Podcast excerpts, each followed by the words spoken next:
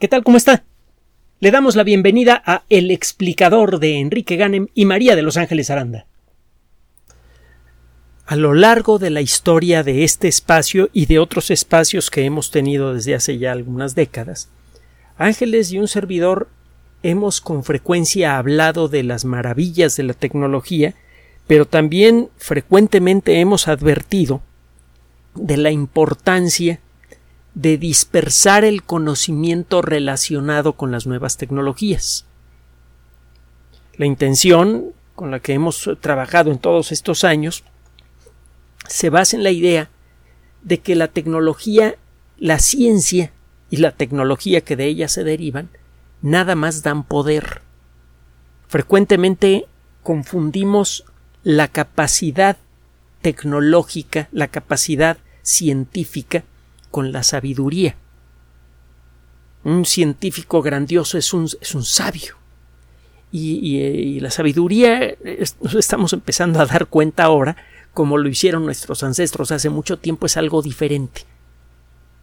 También involucra inteligencia, también involucra el poder tomar muchos elementos dispersos y darles sentido, pero la ciencia y la tecnología son consecuencia de estudiar la naturaleza y ver hasta dónde se pueden aprovechar los principios básicos descubiertos por la ciencia para crear cosas como esta computadora.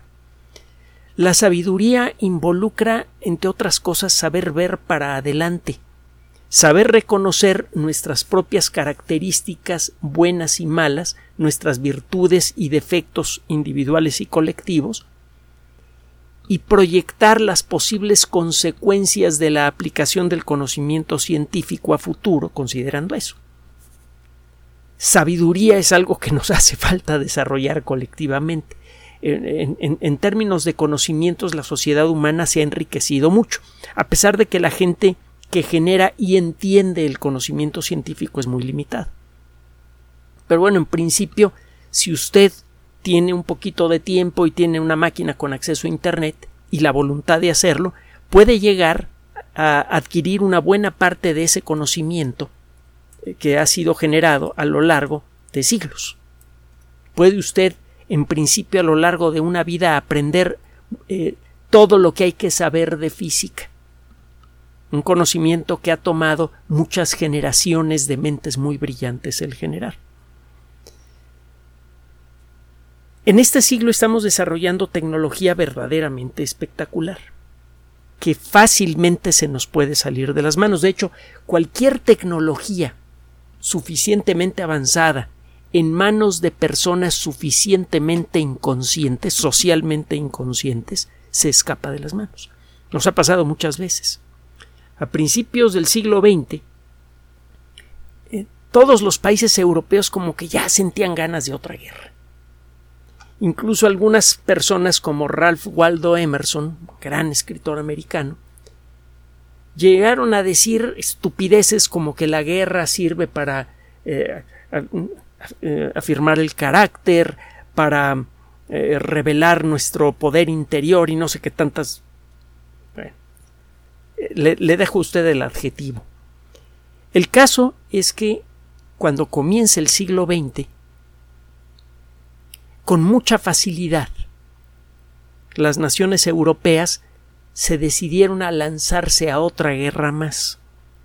Solo que en esa ocasión el desarrollo tecnológico en particular de la ingeniería industrial había cambiado ya las reglas de la guerra sin que los grandes militares lo supieran. Una sola persona armada con una ametralladora puede detener a un ejército completo en las circunstancias apropiadas. Una sola persona, literalmente. Con una serie de, eh, er, eh, piezas de artillería, que hay varios tipos diferentes, usted puede parar en seco una ofensiva aunque esté usted en desventaja numérica abismal. La tecnología de principios del siglo XX permitía ya fabricar maquinarias de guerra verdaderamente terribles como una ametralladora, en serie, de gran calidad, de gran durabilidad, y eh, en serie implica que en cantidades lo suficientemente grandes como para dispersarlas por todos lados. Empieza la Primera Guerra Mundial y todo el gran talento de los militares europeos de la época, que eran en la mayoría de los casos los mejores, las mejores mentes militares del mundo, se volteó en contra de, de sus dueños. Las tácticas, perspectivas, la forma de calcular estrategia de estas personas empeoró la situación en lugar de mejorarla.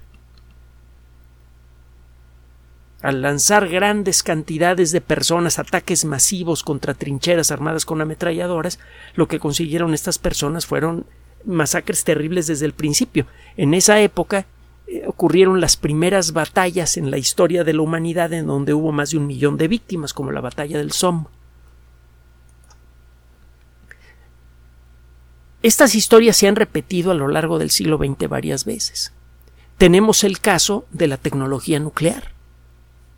Para cuando nos dimos cuenta, a las pocas décadas de haber encontrado la manera de liberar de golpe la energía del átomo, ya teníamos en nuestras manos armas capaces de, de destruir al mundo que podían llegar a territorio enemigo en 15 minutos o menos en algunos casos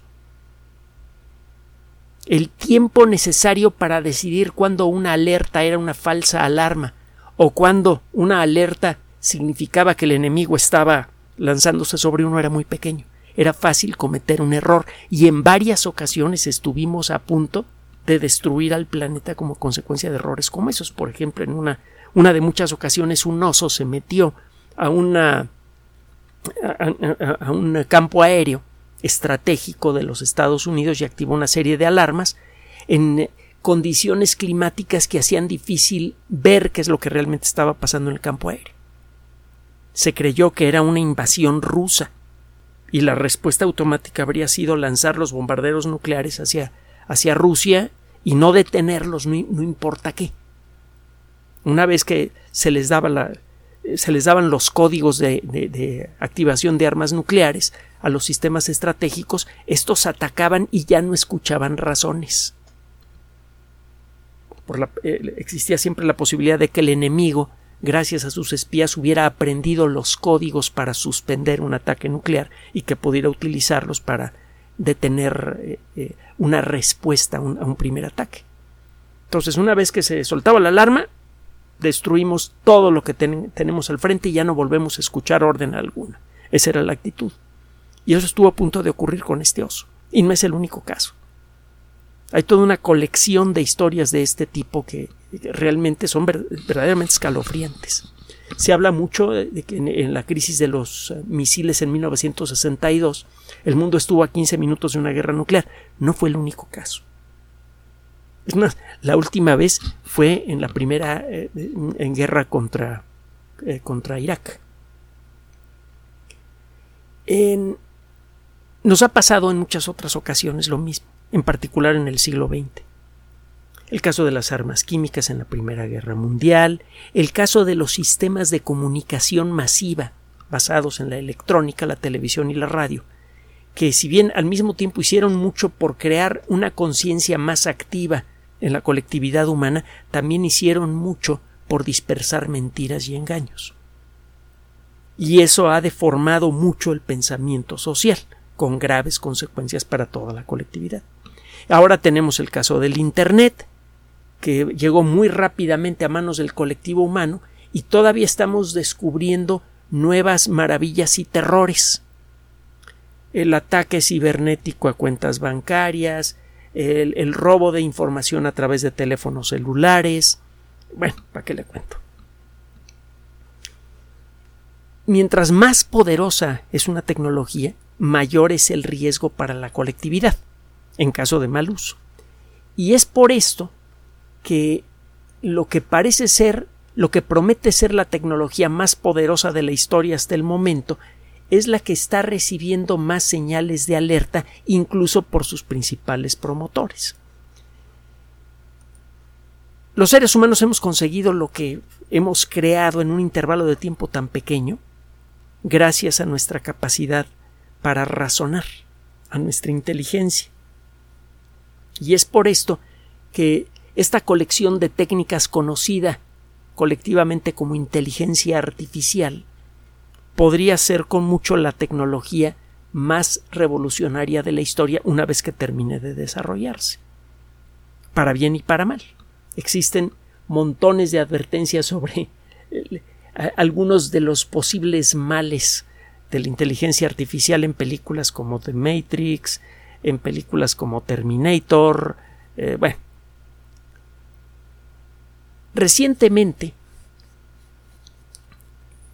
un grupo muy nutrido de, gente que sabe sobre inteligencia artificial, eh, artificial, incluyendo a Steve Wozniak, uno de los grandes padres de la computación personal.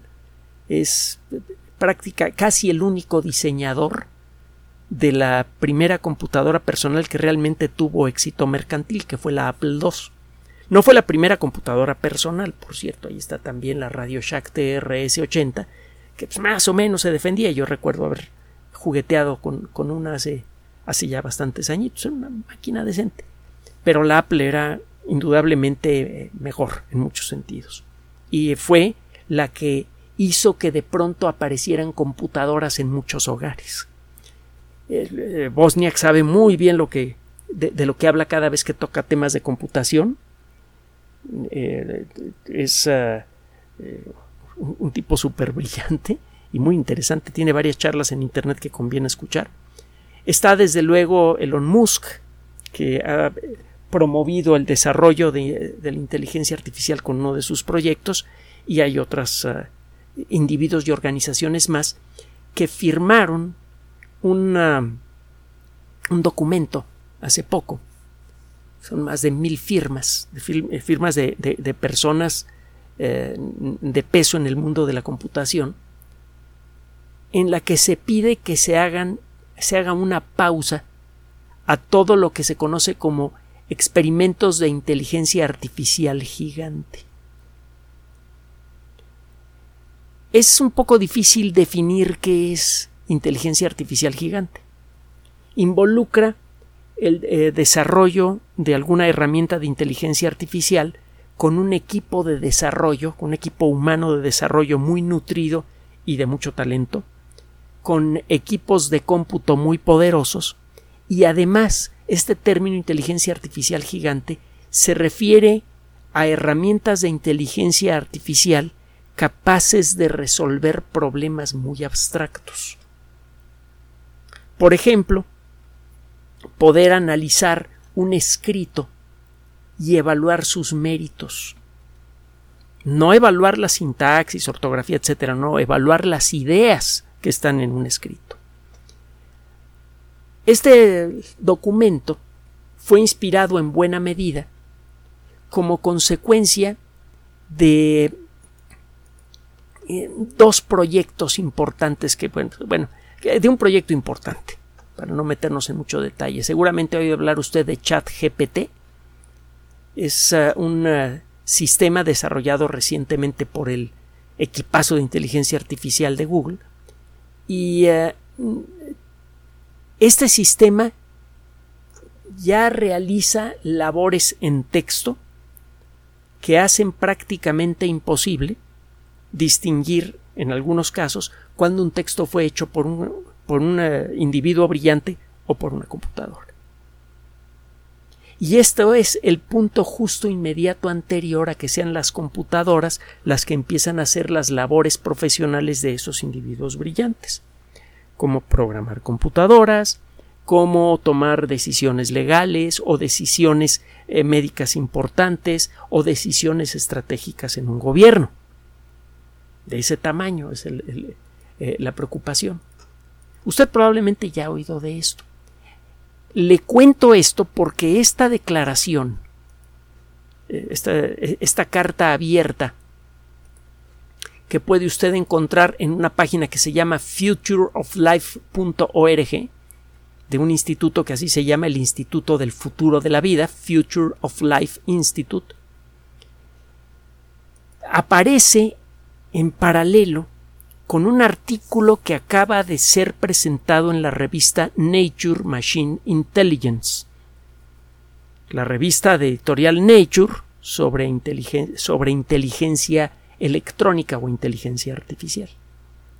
No le tengo que decir que es Nature, ¿verdad? Tantas veces que hemos hablado de este editorial. Así que eh, si el artículo aparece allí, nada más por el hecho de aparecer allí, ya es como para prestarle atención.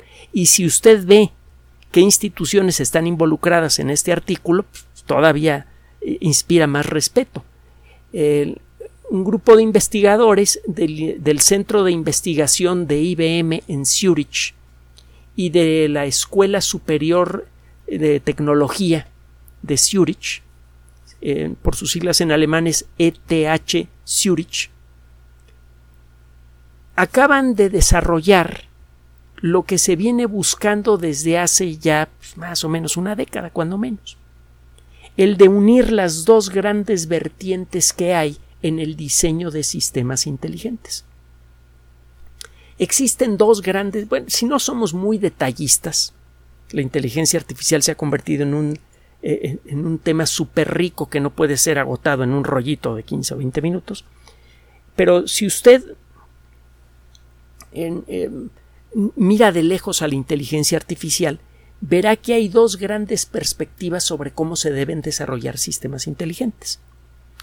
La primera de esas versiones, la primera de esas eh, filosofías de desarrollo de programas de inteligencia artificial, se le conoce como sistemas de inteligencia artificial simbólica. En estos sistemas, usted representa en el código de un programa de cómputo eh, conceptos que, a los que se les puede poner palabras, conceptos que fácilmente podemos entender nosotros los seres humanos. Por ejemplo, una de las herramientas que se utilizan en los sistemas de inteligencia artificial simbólica son lo que se llama redes semánticas. Una red semántica es una cadena de relaciones entre conceptos que pueden ser representados con palabras, por ejemplo. El ejemplo que va a encontrar usted en la Wikipedia es muy claro. Tiene usted varias palabras como animal, mamífero, ballena, pez. Estas palabras todas de alguna manera están relacionadas. Los animales pueden ser vertebrados o invertebrados. Ya son tres tres palabras cada una de ellas con un significado semántico, eh, con una interpretación muy, muy explícita, muy específica. Tiene usted la palabra animal, vertebrado, invertebrado, pez, eh, lagartija, eh, escarabajo. La forma en la que se relacionan estas palabras le permiten a usted rápidamente sacar conclusiones sobre el estilo de vida de un animal, sobre qué tan relacionados están dos animales, etcétera, etcétera. Por ejemplo, si usted encuentra que la ballena y el oso ambos son mamíferos, eso lo, eh, lo puede usted establecer navegando a través de esta red semántica que conecta el concepto de animal con el concepto de vertebrado, con el concepto de mamífero, que a su vez está conectado directamente con el término ballena y oso, usted puede asumir que estos organismos son evolutivamente muy cercanos aunque uno vive en el agua. Usted puede sacar como conclusión que estos organismos son más similares que diferentes por la forma en la que navega a través de esa red de, de, de ideas. Esa es una red semántica.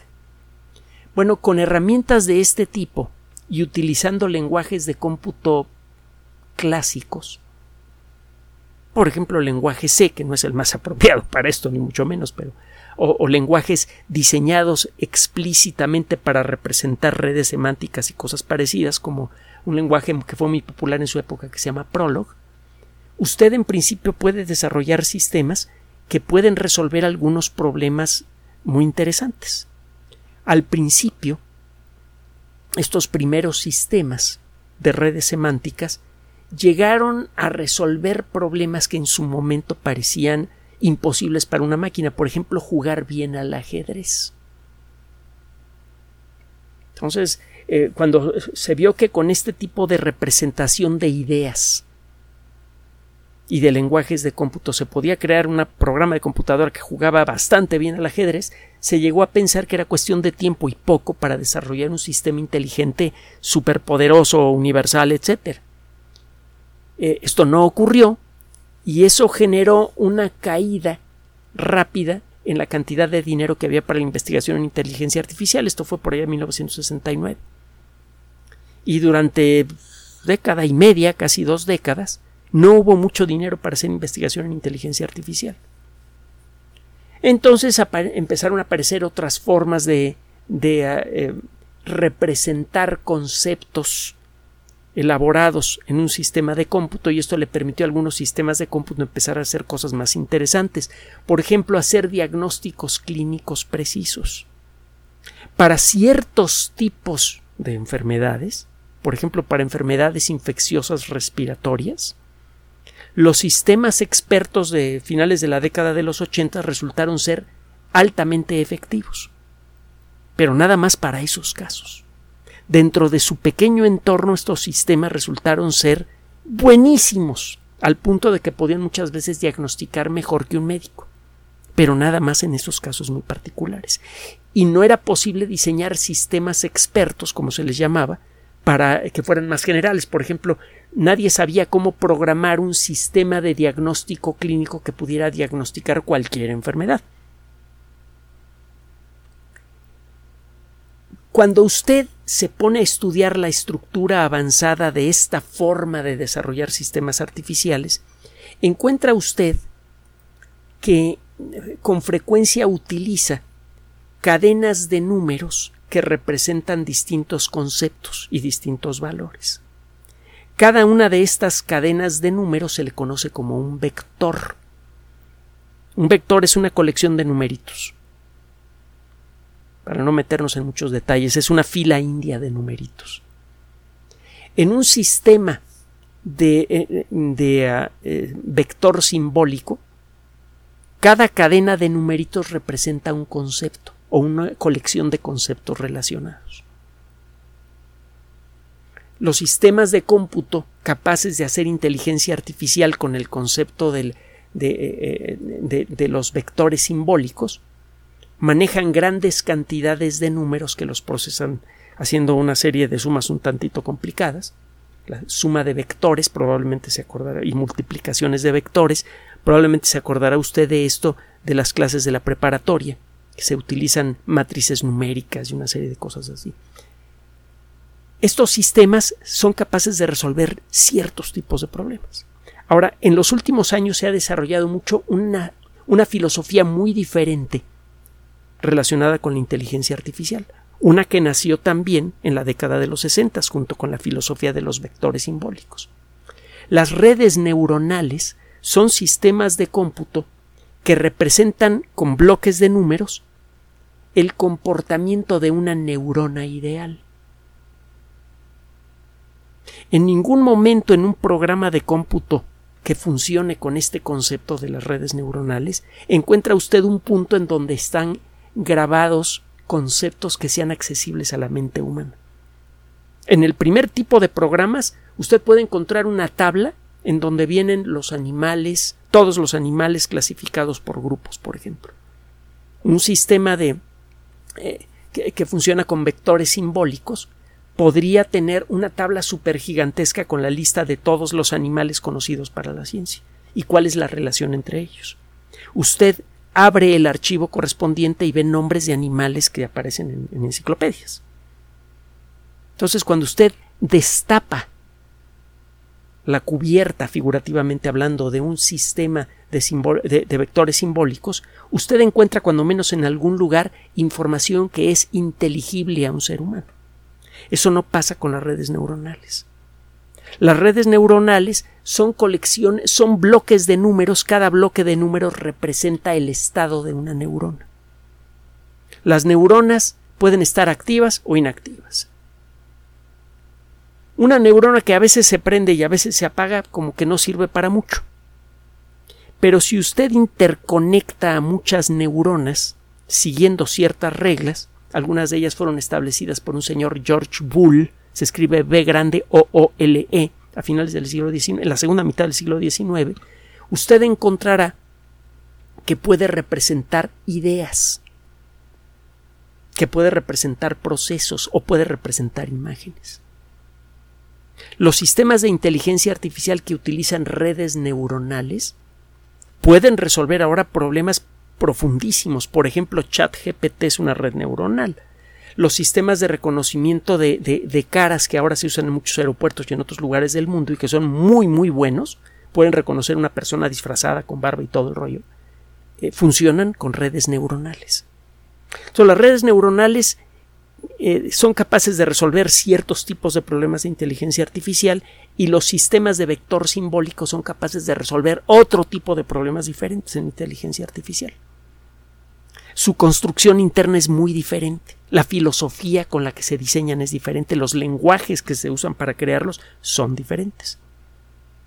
Pasa un poquito, figurativamente hablando, eh, con lo que ocurre con eh, la mecánica cuántica y la relatividad. Dentro de su ámbito, cada teoría es muy buena para lo suyo, pero los problemas de la relatividad no los puede resolver la mecánica cuántica y viceversa. En cierto modo pasa eso con la inteligencia artificial. Hay problemas que si usted se los plantea un sistema de vector simbólico son insolubles y que los resuelve muy bien una red neuronal y viceversa. El unir las dos arquitecturas parece fundamentalmente imposible. Las filosofías de diseño son diferentes, el tipo de datos y el tipo de procesos que se hacen sobre esos datos es muy diferente. El caso es que estos investigadores de IBM y de la Escuela eh, Superior de Tecnología de Zurich acaban de desarrollar un nuevo, una nueva filosofía de desarrollo de sistemas, lo que se llama una nueva arquitectura de sistema, que permite desarrollar sistemas que tengan lo mejor de ambos mundos.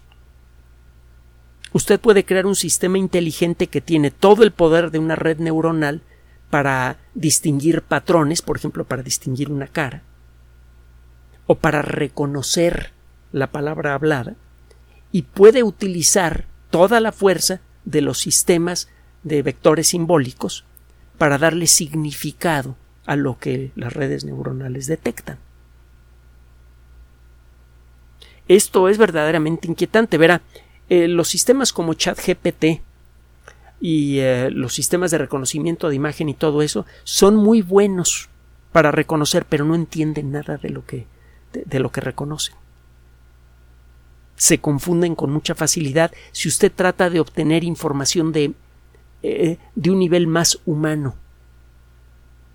Es decir, el conseguir que un sistema de este tipo, que sabe reconocer caras, pueda tratar de reconocer el estado de ánimo de una persona viendo su cara es sorprendentemente difícil. Pero si, con redes neuronales, si usted utiliza modelos de vectores simbólicos, el, el asunto se vuelve más sencillo. Entonces, los sistemas de redes neuronales que han avanzado mucho, que han conseguido todos estos rollos de inteligencia artificial que tanto preocupan a, a personajes como Elon Musk, están limitados no pueden volverse realmente inteligentes, simplemente saben reconocer patrones. Y los otros sistemas tienen el potencial de poder manejar conceptos de más alto nivel, pero son muy malos para hacer trabajos como los que hacen las redes neuronales. Con el nuevo sistema se pueden desarrollar sistemas de, eh, electrónicos de inteligencia artificial que no solamente puedan reconocer mejor la naturaleza de la información que se les otorga, sino que también le pueden sacar más significado útil. Es decir, que este tipo de desarrollos permiten en principio desarrollar sistemas que pueden empezar, entre comillas, a entender lo que dicen. Hasta hace poco sistemas como ChatGPT, etcétera, lo que saben hacer es imitar muy bien el comportamiento de un ser humano.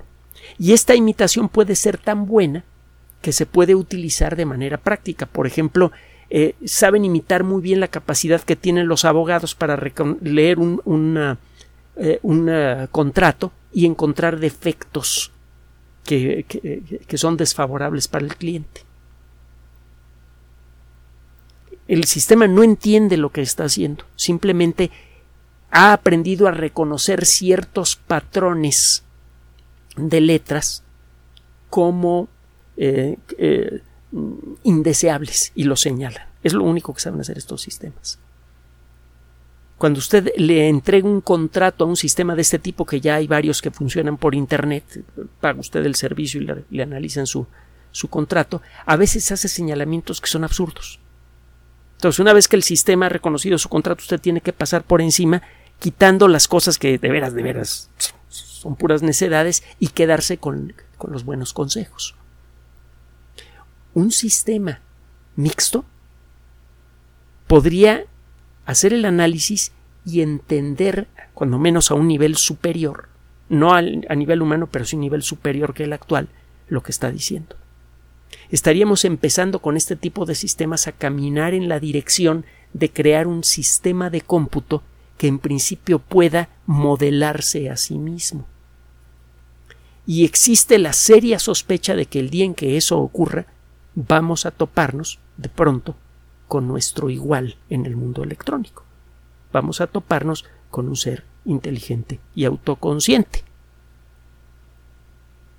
Esto que está consiguiendo este equipo de investigación no es crear un sistema inteligente en el sentido humano, pero ciertamente está caminando en esa dirección. Se acaba de resolver uno de los problemas más graves que habían para eh, caminar en la dirección de un sistema de inteligencia artificial general así se, es el término que se utiliza, un sistema de inteligencia artificial capaz de tener pensamiento original y de entender lo que dice. Estamos caminando en esa dirección. Solo que un sistema electrónico no se cansa, probablemente no necesite dormir como nosotros porque a diferencia de las neuronas, los transistores no acumulan basura química a lo largo del día eh, como consecuencia de su operación, operan a una velocidad muy superior a la velocidad de nuestras neuronas, eh, tienen una memoria que no se borra, eh, si se descompone, pues nada más le cambio un chip y el sistema sigue funcionando, etcétera, etcétera, etcétera. Son sistemas que en principio pueden ser casi infinitamente mejores que nosotros. Entonces, el caminar en esa dirección debe hacerse con mucho cuidado. Porque realmente podríamos ver cómo de nuevo la ciencia ficción se vuelve realidad. El tema de la inteligencia artificial va a hacerse cada vez más y más importante en los días por venir y nosotros vamos a seguir manteniendo nuestra atención en él. Por favor, díganos si le interesa este tema. Recuerde que sus temas son nuestros temas en este espacio. Gracias por su atención. Además de nuestro sitio electrónico www.alexplicador.net, por sugerencia suya tenemos abierto un espacio en Patreon, el explicador Enrique Ganem, y en PayPal, el explicador patrocinio por los que gracias a su apoyo sostenemos este espacio. Puede usted descargar gratuitamente estos audios en formato MP3 en Spotify y en iTunes como El Explicador sitio oficial y en SoundCloud como El Explicador y con formato de video en YouTube en El Explicador sitio oficial. Recuerde nuestras redes sociales de siempre, Twitter Enrique-Ganem y en Facebook Enrique Ganem sitio oficial, El Explicador y los grupos que usted ya conoce. Finalmente, el explicador siempre somos María de Los Ángeles Aranda y Enrique Ganem. Gracias.